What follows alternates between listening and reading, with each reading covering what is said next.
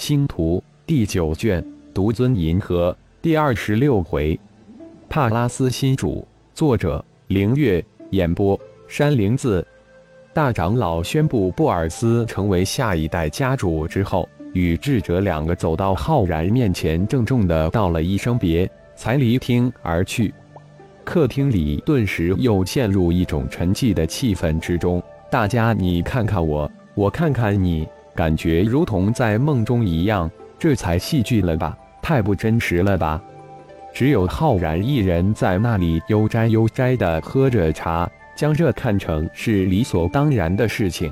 如果帕拉斯家族的紫金圣衣传承之秘一日不现世，总有一天帕拉斯家族会走向没落。无论是大长老豪威尔，还是智者豪吉提蒂，都非常清楚。浩然的言语中的提醒、提示更是明显。掌握在浩然手中的帕拉斯家族的传承之秘，他会传给布尔斯，或者说他只会对布尔斯讲。大长老及智者瞬间就做出决定，将家主之位传给布尔斯。很久，罗杰才小心地对浩然说道：“浩然，帕拉斯家族的传承之秘，你真的知晓？”布尔斯成为家主，帕拉斯家族的那件紫金圣衣将成为布尔斯之物后，布尔斯会掌握三分之二的帕拉斯家族传承之秘。如果能找到最后一件紫金圣衣，好了，帕拉斯家族的传承之秘将真正被布尔斯掌控。到那时，帕拉斯家族的圣衣将成倍增加，帕拉斯家族也将真正成为一个超级大家族。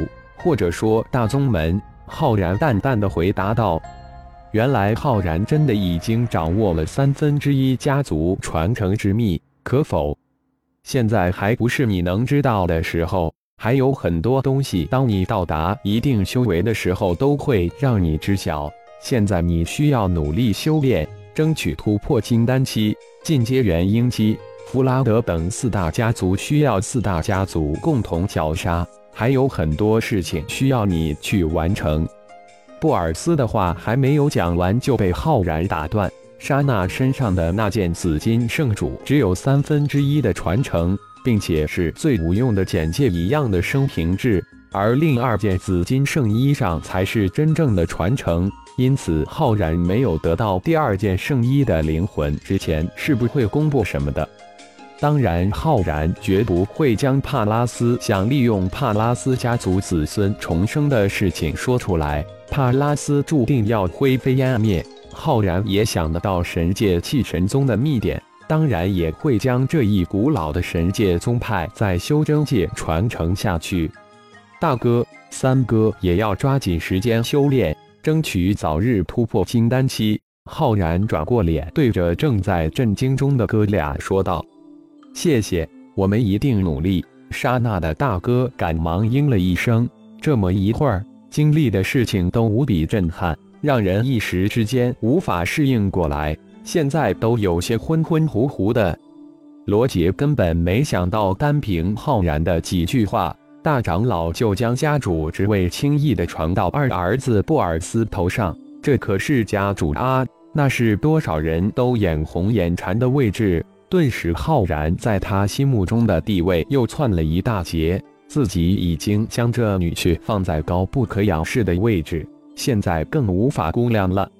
大家都看着喃喃自言的布尔斯，以及悠闲喝着茶的浩然，眼里闪烁着一种莫名的眼光。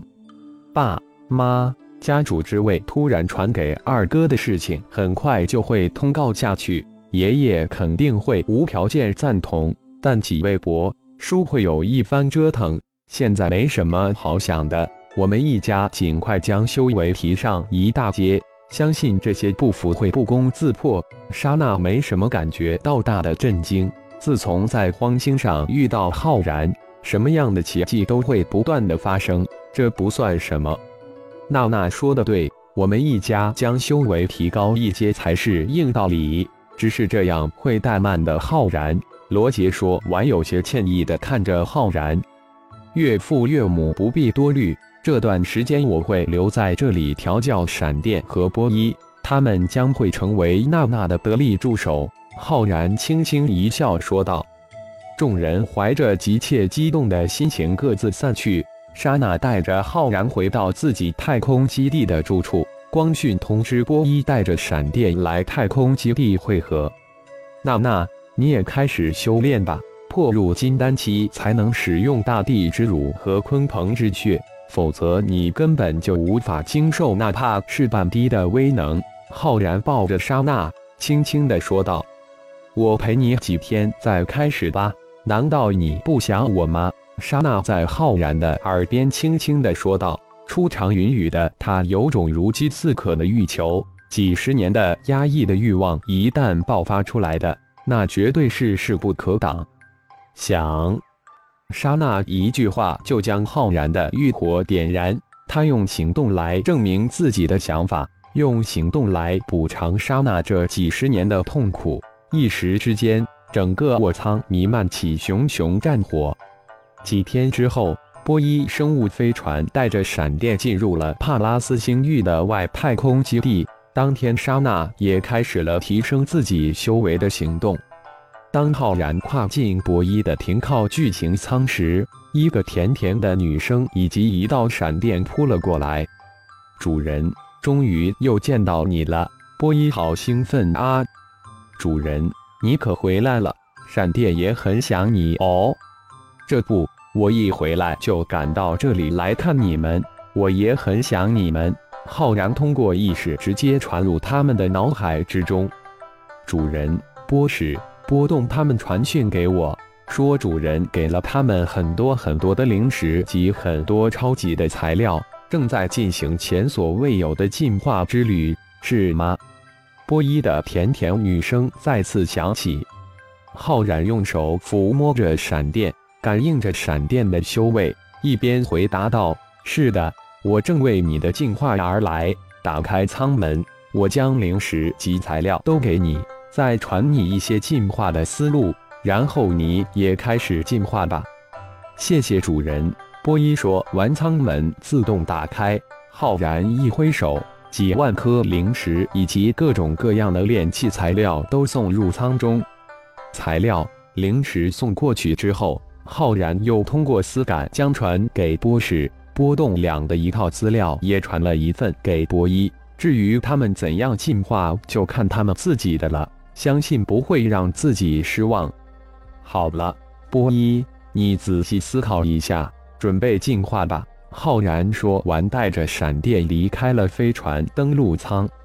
闪电、毒葛以及两条白蛟都已化形成人的事情，莎娜已经告诉你了吧？我已将他们收为弟子。我刚才检查了一下你的修为，刚刚进入化形期。我为你准备了灵石及丹药，一个多月你就能化形为人。当你化形后，我让娜娜收你为徒，你看如何？浩然通过意识对闪电说道：“谢谢主人，闪电愿拜入女主人门下。不知主人是否找到金刚和疾风？”闪电兴奋地回答道：“但他始终都记着金刚、疾风。